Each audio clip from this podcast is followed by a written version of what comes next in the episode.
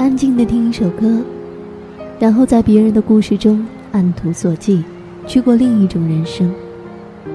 终于知道，其实，在这个庞然的世界中，你并不是孤单的一个。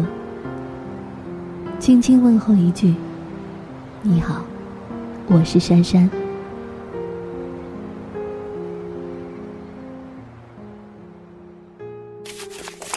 三月二十三号，星期三。看来弟是立即回信的。寄出那封信之后，我竟然紧张到每隔二十分钟上网一次。这是怎么样的感觉呢？是一直冲动，还是压抑太久、太过于寂寞呢？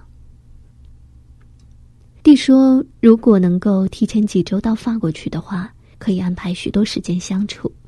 问我能不能提前在五月八号那一周到。法国五月的假日很多，会有很多的时间陪我走一走。我像是被自己的莽撞给赶鸭子上架了，得硬着头皮为自己的不智之举负责了。明天的重要事项：下午开会，三点拜访客户，